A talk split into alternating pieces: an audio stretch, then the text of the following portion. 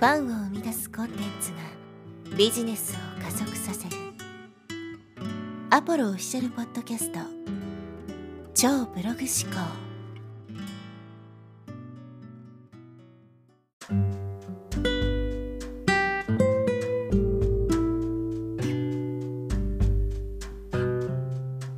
はい、えーこんにちは、ポロです、えー今日はですね、仕事を辞めたいあなたへというテーマで、えーお届けしていきたいと思います。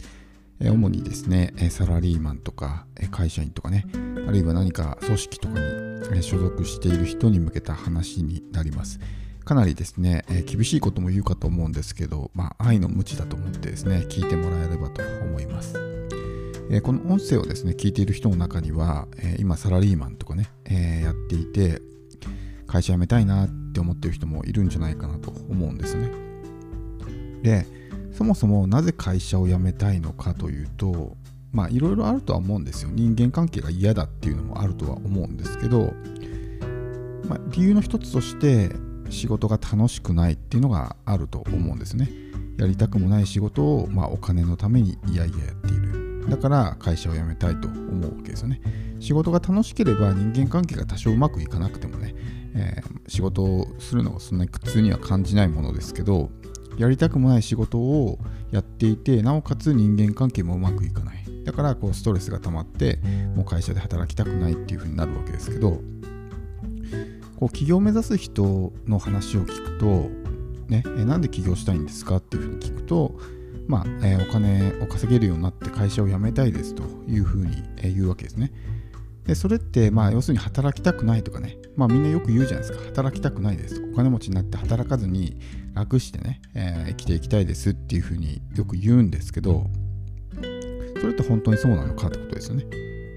おそらくそういうふうにね、え働かずにこうずっとね、遊んで暮らしたいみたいな人っていうのは、仕事っていうものに対するですね、まあ、価値観の意味付けがちょっとね、えー違うんじゃないかなっていうふうに思うわけです。仕事イコール、ねえーつまらないとか仕事イコール苦痛とかねそういうような意味付けを持ってる人っていうのは働かずに生きていくことにすごく、まあ、魅力を感じるわけですけどもしそれが自分にとって好きな仕事だったとしたら働かずに生きていくって逆に辛くないですかね？もう好きでたまらない仕事もう仕事が楽しくてしょうがないっていう人は働かないでくださいって言われることの方がよっぽど辛いわけです。だから働かずに生きていきたいっていうのは仕事に対して、まあ、ネガティブな意味付けをしているからなんですよね。だから仕事自体がもう自分がね好きで楽しくてしょうがないっていうんであればそういうふうに考えることはないわけだからだったら最初からね好きな仕事をやればいいわけですよ。でさっきの、まあ、起業したいサラリーマンのね話に戻るんですけどなんで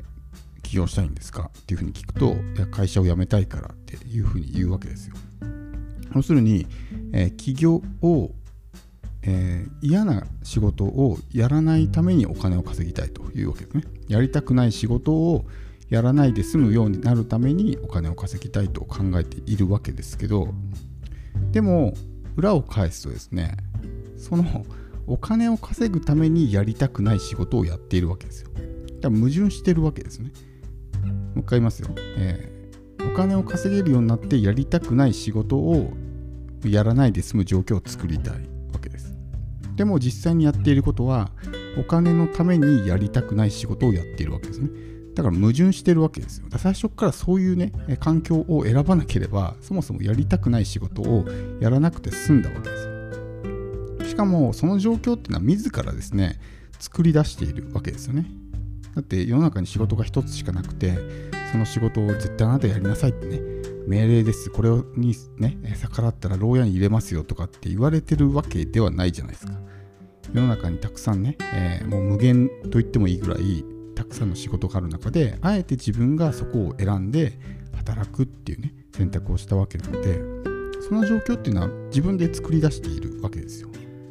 にもかかわらずそれが嫌でやめたいっていうのはちょっとね、まあ、ある意味矛盾してるというかだったら最初からそれを選ばなきゃいいんじゃないですかっていう話なんですね。でまあ自由になること自体は簡単なんですよ実際のところ。だって会社を辞めればいいだけだから。でもそう言うと、ね、収入がなくなるじゃないかみたいな話をするわけですけど今の時代は自分の好きなことをやっても、まあ、生きていける時代なんですね。もちろん例えば、え、個人でね億とか稼ぐっていうんであれば相当なね努力とか、まあ、そういったものが必要になってくるわけですけど一人で、まあ、一人とかねあるいは家族を養っていくぐらいの収入でいいんであれば、まあ、ネットを使えばですね個人であってもそんなにリスクを伴わずに稼ぐことができるわけですよ。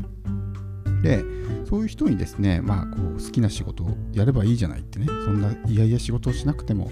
ね、あ自分の好きなことをビジネスにしてやればいいじゃないっていうふうに、まあ、例えば言ったとするとおそらく返ってくる答えとしてはいやそんなね好きなことなんか仕事にならないだろうと食っていけないだろそんなんじゃっていうふうに言うわけですよ。まあそれはその人の価値観なんでそれが間違ってるというわけではないんですけどでもその価値観を持っているからこそそういうねやりたくもない仕事をやるっていう環境に甘んじることになってしまってるわけですよで。もう花から好きなことで食っていくのは無理だって自分で決めつけているわけだからその時点でもうそこの道は閉ざされるわけですよ。ひょっとしたらねそういう生き方もあるかもしれないっていうふうに気づくとじゃあそっちやってみようかなってなって稼げなかったとしても、まあ、好きなことを仕事にしてるわけだからそんなにねストレスとか仕事に対するストレスは感じなかったりとかして結局精神的にはそっちの方がヘルシーだったりするわけですよね。っていうふうに考えると必ずしもそれがね、えー、絶対的になんだろうあの良くないのかっていうとそういうわけじゃない。ただそういう価値観を持っていることによって好きなことなんか仕事にならないこんなの稼げるわけないって思った段階でもうその道は閉ざされるわけです。そしてどういう選択を取るかっていうと今の会社に残り続けてこのままいやいや働くっていう選択をしてしまうわけです。なので結局そういう状況を作っているっていうのはもう自分自身に責任があるということですよね。そこにまず気づくことが大事でそもそも何も考えていなければですねそれが当たり前だというふうに思っちゃうわけですよ。ね、仕事っていうのは、まあ、やりたくもないことを、ね、やってとにかくまあ毎月ね、えー、一定の給料をもらって生きるのが当たり前の生き方なんだっていうふうに思ってしまうとそこに疑問すら感じないわけですよ。でもまあ、仕事ってね、えー、いろんなやり方があって稼ぎ方も1種類じゃないんですね。例えば会社に所属して給料をもらうっていうんであれば、まあ、自分の時間とお金を交換してるわけですね。年収400万なんだったら1年間自分の1年間を400万円と交換してるわけです。でもそういった稼ぎ方じゃなくてスキルを売るとかね、えー、知識を売るとか誰かを助けるとかねそういった稼ぎ方もできるわけです。時給っていう稼ぎ方じゃなくて、まあ、頭脳労働みたいな感じで稼ぐ方法もあるわけですし、まあ、お金があるんだったらビジネスを立ち上げて誰かにビジネスを任せるとかね、まあ、いろんな方法はあるわけですよ。でもそういう選択をできないっていうのは、まず一つ、そういう生き方があるっていうことを知らないっていうのが一個大きいんじゃないかなと思うんですよね。もしそういう生き方をしてる人がいて、あ、自分にもできるかもしれないなって思ったら、やってみようと思うと思うんですよ、おそらく。今このままの状況で、ずっと生きていてもね、5年後、10年後もおそらく同じような状況になっているっていうふうに思ったら、そこで行動を起こさないことの方がリスクだとかね、自分にとって良くないっていうふうに感じるはずなので、だったらね、多少でもチャンスがあるんだったらやってみようっていうふうに思うと思うんですよ。だから、そういう人は、こう、なんていうんですかね、ちょっと世界を広げるというか、まあ、いろんな人を見てみて、あ、こういう生き方もあるんだっていうふうに分かると、じゃあやってみようかなって思うわけですよ。さっきの好きなことなんかね、ビジネスにならない食っていけないって思うわけですけど例えば YouTube とかでね自分の趣味なの好きなことを開けてたらいつの間にか視聴者が増えていって広告収入だけで生きていけたりとかねあるいは広告収入が入ってくるプラスいろんなオファーをもらうようになって、まあ、いわゆるインフルエンサー的になって稼げるようになったりとかっていうのもあるわけですよだからでもそれを最初の段階でいやそんなの無理だろうって自分でこう可能性の扉を閉ざしてしまっていたら当然ねそういった結果は得られないわけです。なので、えー、大事なこととしては、やっぱりね、えー、決めつけで、まあ、行動しないっていうのもすごく大事ですね。その決めつけっていうのは今の自分、もしくは過去の自分の価値観に基づいた決めつけなので、ね、おそらくそのまま生きていたら同じような行動パターンを取ることになるので新しいことにチャレンジするってことをしなくなると思うんです。だからまあいろんなね人の生き方とかえそういったものに触れてもらって世界を広げて、え、自分にも可能性があるかもしれないっていうふうに思ったらあの一歩ね生み出すきっかけにもなるかもしれないですし、まあ、何のために生きてるかっていうふうに考えると別にね毎月こう一定の給料もらってご飯食べるために生きてるわけじゃないですよね僕たちってのは。極論言うともう幸せになるために生きてるわけだから幸せになれればそれでいいわけですよ。収入がそんなにねお金持ちじゃなくても、まあ、最低限のね、えー、収入が得られていれば、まあ、生きていけるわけだしそれで仕事が楽しければもうハッピーなわけですよね、そこで多くを求めるから自分には足りないっていう風になって不幸を感じてしまうわけであって心の在り方さえ整っていればですね、まあ、最低限の生活ができていたらですね十分幸せって感じることができるんですねでそこに自分のね、やりたいことを仕事にして生きているっていうふうになると、毎日が充実すると。